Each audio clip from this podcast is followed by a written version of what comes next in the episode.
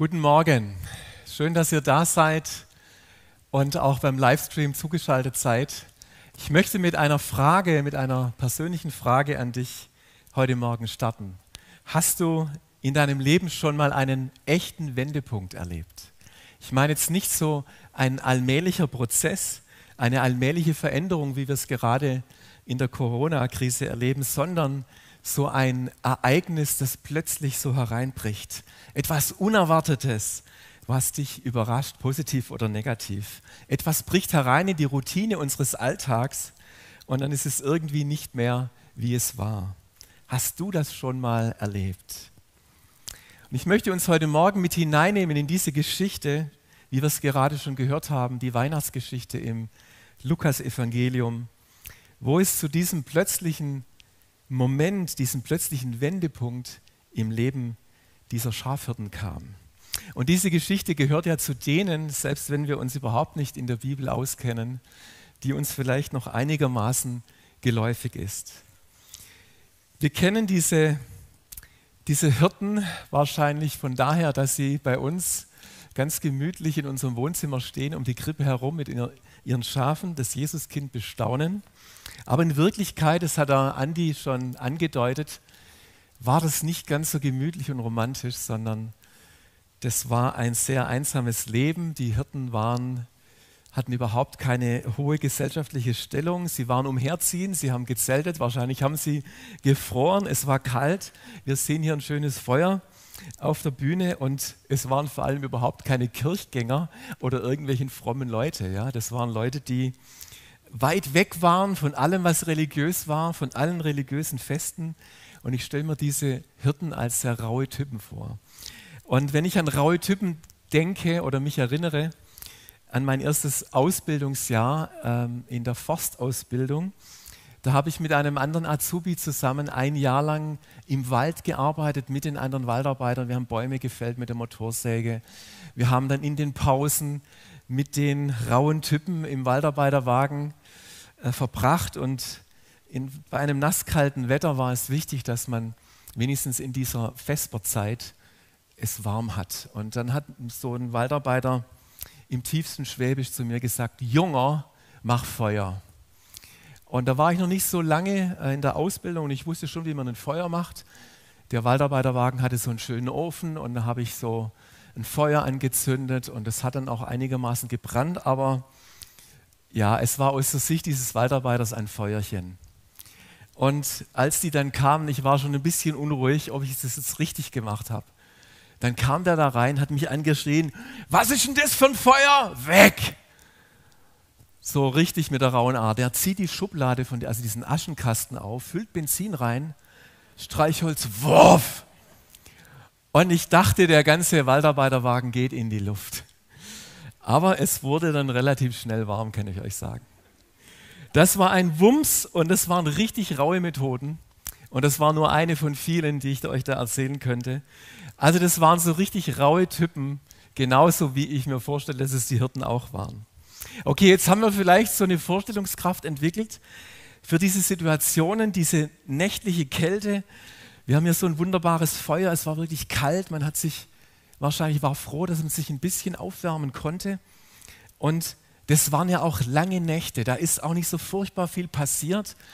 Da kein, gab es kein Internet, kein Netflix, nix. Ja, die haben eigentlich nur sozusagen ihre Schafe gehabt und haben aufgepasst, dass da kein Raubtier kommt und den Schafen was antut. Aber jetzt kommt es, jetzt kam genau dieser Wendepunkt, jetzt kam dieser Moment im Leben dieser Hirten, wo aus dem Nichts, wie man so schön sagt, quasi aus dem Nichts, so ein Engel kommt und den Hirten erscheint. Und denen, denen stockt der Atem. Die haben wirklich ähm, Angst. Die, das, das Interessante ist, der Engel, der kam jetzt nicht in die Kirche. Ja?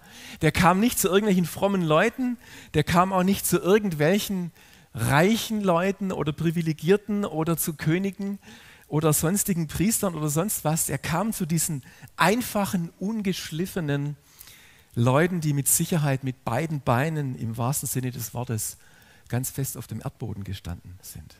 Und zu Tode erschrocken heißt es im Lukas-Evangelium, sie fürchteten sich mit großer Furcht. Ja, also mehr geht gar nicht. Und jetzt hören wir, was der Engel ihnen zuruft in Lukas 2, die Verse 10 bis 11. In der neuen Genfer Übersetzung lese ich das mal vor. Der Engel ruft den Hirten zu, ihr braucht euch nicht zu fürchten, ich bringe euch eine gute Nachricht, über die im ganzen Volk große Freude herrschen wird. Heute ist euch in der Stadt Davids ein Retter geboren worden. Es ist der Messias, der Herr. Lass doch einmal diese Botschaft auf dich wirken. Fürchte dich nicht. Ich bringe euch eine gute Nachricht, eine Nachricht, die große Freude für alle Menschen bringen wird. Wie sehr sehnen wir uns gerade in dieser Zeit im Dezember 2020 nach guten Nachrichten und nach echter Freude. Und der Engel sagt zu dieser guten Nachricht, da steht im Griechischen übrigens das Wort mega, ja, mega für große Freude. Also wir können sagen mega, mega Freude. Da kommt mega Freude, Leute. Und ich habe jetzt den, den Lajos gebeten, der uns hier schon Freude gemacht hat. So wie diese Freude von den Engeln angekündigt worden ist. Sie haben dann, das war ja dann nicht nur ein Engel, sondern kamen dann viele dazu. Und die haben dann gesagt, Ehre und Herrlichkeit sei Gott in der Höhe und Frieden auf der Erde für die Menschen, auf denen sein Wohlgefallen ruht in dem Moment, wo Himmel und Erde zusammenkommen, die Hirten waren wahrscheinlich noch nicht ganz so entspannt. Aber ich glaube, im Himmel war eine riesengroße Freude. Und Leonsch wird uns das jetzt mal auf eine zeitgemäße Art musikalisch ausdrücken.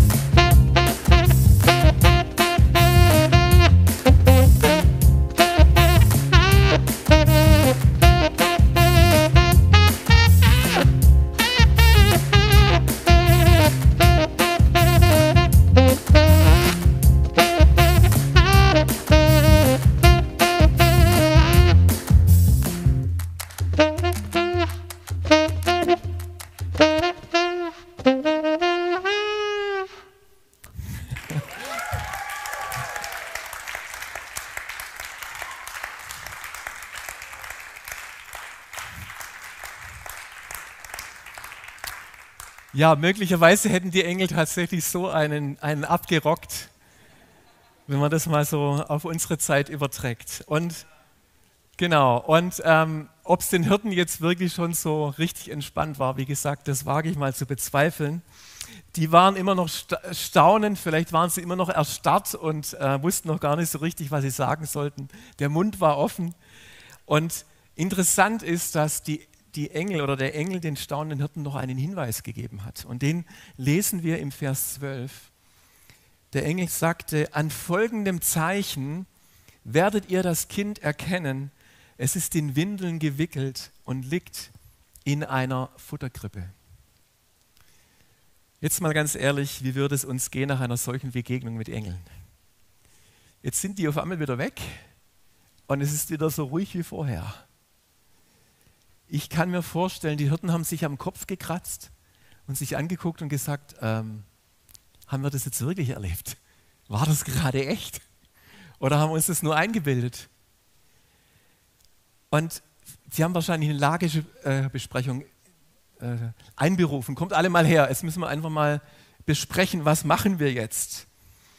Und zurückbleiben und einfach so weitermachen, schien keine Option mehr zu sein, denn das, was passiert ist, hat sie viel zu tief berührt und getroffen.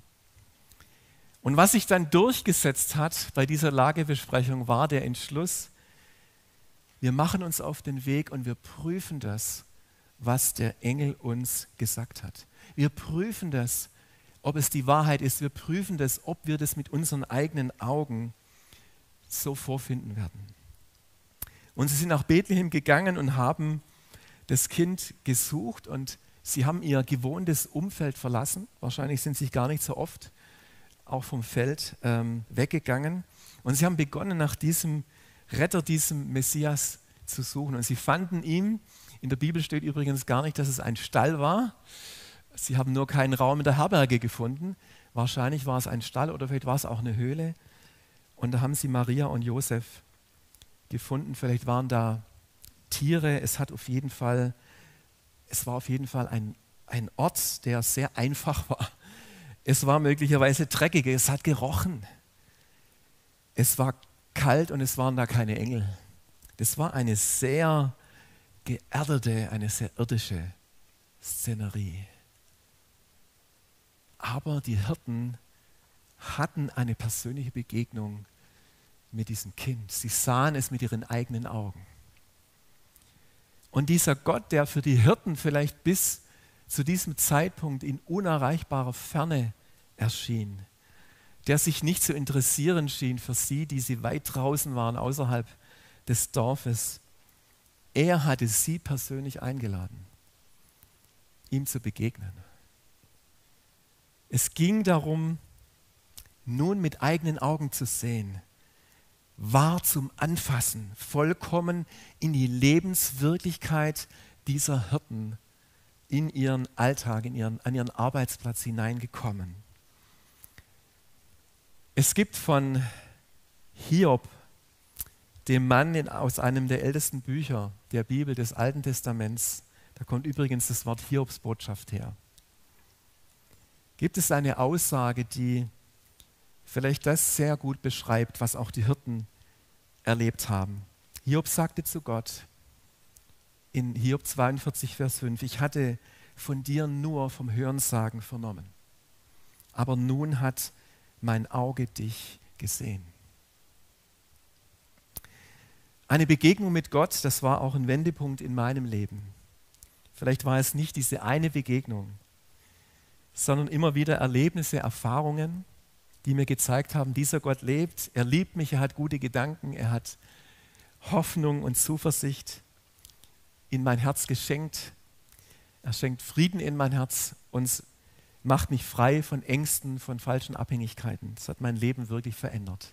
Er versorgt mich, ich kann mich auf ihn in allen Situationen verlassen.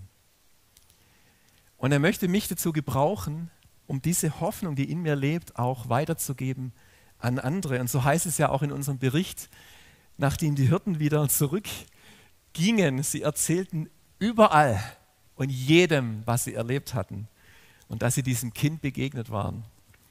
Und sie brachten alle Menschen zum Staunen. Also die hatten wirklich was zu erzählen, in denen ihrem, ihrem Herz ist was passiert.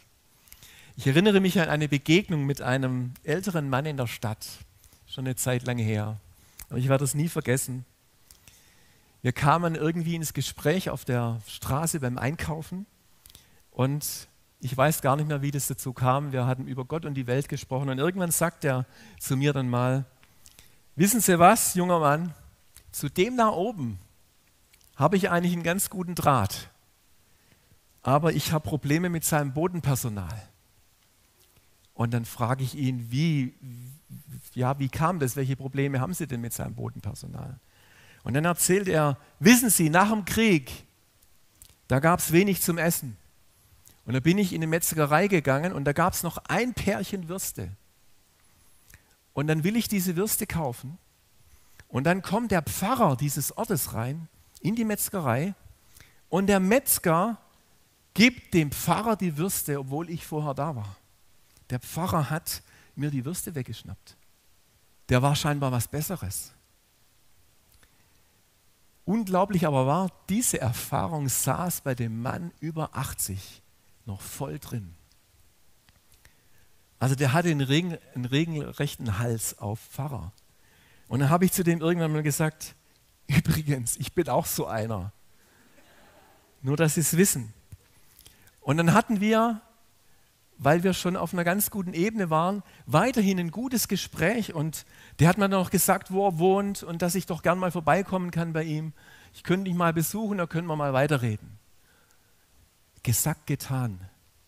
Wisst ihr, was ich gemacht habe? Mir war das so wichtig. Ich habe in der Metzgerei in der Stadt die besten Würste eingekauft, die es gibt. Eingeschweißt, einen großen Korb, Würste reingelegt, habe geklingelt und habe gesagt, erkennen Sie mich wieder. Und dann saß er mit seiner Frau auf dem Sofa. Ich habe ihnen diese Würste geschenkt. Ich habe gesagt, ich hoffe, dass ich vielleicht ein bisschen was wieder gut machen kann und dass ich ein bisschen Hoffnung in ihr Leben bringe. Und er hat dann zu seiner Frau sich rumgedreht und gesagt, jetzt sind wir schon über 80. Aber sowas haben wir jetzt auch noch nicht erlebt. Unsere Hirtengeschichte endet in Lukas 2, Vers 20. Die Hirten kehrten zu ihrer Herde zurück. Die waren hin und weg. Diese Happiness, die war voll in denen drin. Sie rühmten und priesen Gott für alles, was sie gehört und gesehen hatten. Es war alles so gewesen, wie der Engel es ihnen gesagt hatte. Die Hirten hatten eine gute Nachricht nicht nur gehört, sondern sie haben sie mit eigenen Augen gesehen. Eine gute Nachricht, eine Nachricht der Hoffnung, die ihr Herz und ihr Leben verändert hat. In ihrem Herzen war Gewissheit eingekehrt, dieser Gott lebt und er liebt uns und er ist mit uns. Ist das nicht ein bedeutender, spürbarer Wendepunkt, wenn dieses Licht und diese Hoffnung und diese Liebe in unser Herz hineinfällt? Wie im Leben der Hirten, das hat ihr Leben verändert. Ein, ein letztes Beispiel noch aus dem Lukas-Evangelium. Wir sind immer noch im Kapitel 2. Wir sind zwar noch vor Weihnachten, aber ein kurzer Blick, wie es weitergeht. Ein, gar nicht lange nach Weihnachten, nachdem Jesus geboren war, gingen Maria und Josef mit dem Neugeborenen nach Jerusalem in den Tempel. Denn es war damals der Brauch, dass man den erstgeborenen Sohn Gott geweiht hat. Und in dieser Zeit damals lebte ein Mann mit Namens, mit Namens Simeon. Und das war ein aufrichtiger Mann, der war auch schon über 80 möglicherweise, war schon sehr alt. Und er hat auf den Messias gewartet, weil der Messias im Judentum schon ganz viele Jahre vorher angekündigt worden war. Und er hat gewartet darauf und er hatte irgendwie so eine Gewissheit in seinem Herzen, ich werde, bevor ich sterbe, das noch mit eigenen Augen sehen. Ich werde diesen Messias noch mit den eigenen Augen, nicht nur vom Hören sagen, sondern mit meinen eigenen Augen werde ich ihn sehen. Und dann kam, ging ein Tag nach dem anderen vorbei und eines Morgens wachte er auf und da war wie so eine innere Stimme, Simeon, geh heute in den Tempel. Und Simeon ging in den Tempel und es war in, zu diesem Zeitpunkt, als Maria und Josef mit Jesus im Tempel waren und er durfte den Messias sehen und er wusste, dass es der Messias ist. Und er hat dann gebetet und gesagt, voller Freude übrigens, Herr, nun kann ich in Frieden sterben. Mit meinen eigenen Augen habe ich dein Heil gesehen. Mit meinen eigenen Augen habe ich dieses Licht gesehen. Mit meinen eigenen Augen habe ich diese Hoffnung für die Nationen gesehen. Auch er durfte eine persönliche Begegnung mit diesem Kind haben. Wie geht es dir mit dieser Geschichte? Vielleicht sagst du nette Geschichte, hat aber nichts mit mir zu tun. Vielleicht sagst du Weihnachten, ja, super, Fest der Liebe, Fest der Familie, auch wenn selbst das schwierig wird dieses Jahr. Aber für mich ist das nichts drüber raus. Glaube und Gott ist für mich nicht so. Ich bin nicht so religiös. Die Hirten waren übrigens auch nicht religiös. Vielleicht ist das Thema Glaube an Gott auch unangenehm, weil du vielleicht denkst, ich bin da nicht kompatibel damit, mit meinem Lebensstil. Wahrscheinlich dachten das die Hirten auch. Oder du führst vielleicht ein Leben, wo du christliche Traditionen und Feste genießt, vielleicht sogar in den Gottesdienst gehst, aber diese persönliche Begegnung mit Gott oder der Gedanke daran, dass man sowas erleben kann, ist dir fremd. Was würde passieren, was würde geschehen, wenn Gott dir in deiner persönlichen Situation begegnen würde? Wärst du potenziell ein Mensch, der für eine solche Begegnung offen wäre? Vielleicht begegnet dir Gott ganz anders als durch ein großes Spektakel. Vielleicht klopft er nur ganz leise an an deinem Herzen. Und wenn du dich fragst, wie ist es möglich, Gott zu begegnen, möchte ich dir noch drei kurze Gedankenanstöße mit auf den Weg geben. Der Apostel Paulus hat mal gebetet dafür, dass Gott uns geöffnete Augen des Herzens schenkt. Und Gott kann das tun, wenn wir offen sind. Es braucht erstmal unsere Bereitschaft zu sagen, ich habe zwar keine Ahnung, was jetzt passiert, aber und ob das alles nur irgendein komisches, frommes Zeugnis, aber ich will dir Gott eine Chance geben oder vielleicht wieder eine Chance geben, dass du dich mir zeigen kannst. Und möchte mein Herz dafür öffnen, möchte das erwarten, möchte dir das erlauben, ich möchte es probieren mit dir. Das ist das Erste diese Bereitschaft, Gott eine Chance zu geben. Das Zweite, das wäre eine ganz praktische Empfehlung, wenn du neugierig bist, Lukas 2, dass du vielleicht mal das Lukas-Evangelium liest. Vielleicht hast du schon lange nicht mehr in der Bibel gelesen. Gibt es auch als App. Und das ist übrigens richtig spannend. Und der Autor dieser Geschichte, der das Lukas-Evangelium geschrieben hat, nämlich der Lukas, der war von Beruf Arzt. Und er war ein sehr sorgfältiger Mensch weil er als Arzt sehr sorgfältig arbeiten musste.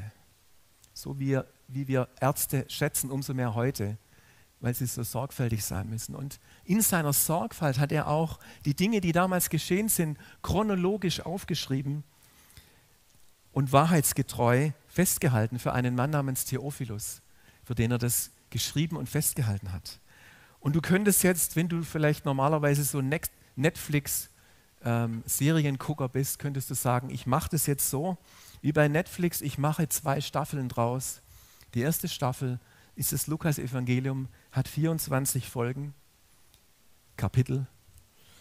Und die zweite ist die Fortsetzung, das ist die Apostelgeschichte. Das hat auch Lukas geschrieben. Und da geht es dann weiter, das wäre die zweite Staffel. Und die hat 28 Folgen. Hey, und vielleicht ist es mal, ist es vielleicht mal ein Moment, wo du sagst, ich gucke da mal wieder rein und ich verspreche dir, das ist so spannend. Das ist so spannend. Das ist auch eine Riesenchance, Gott zu begegnen, wenn wir in diesem Liebesbrief lesen, den er uns hinterlassen hat.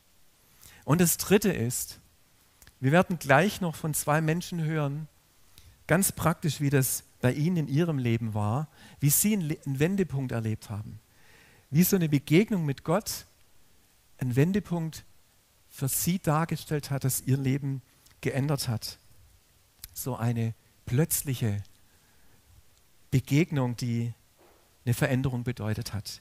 Gibt es diese Hoffnung, diese Möglichkeit, Gott zu begegnen und dadurch einen Wendepunkt zu erleben, auch für mich? Wenn du diese Frage dir stellst, möchte ich dich herzlich einladen, dieser Frage nachzugehen.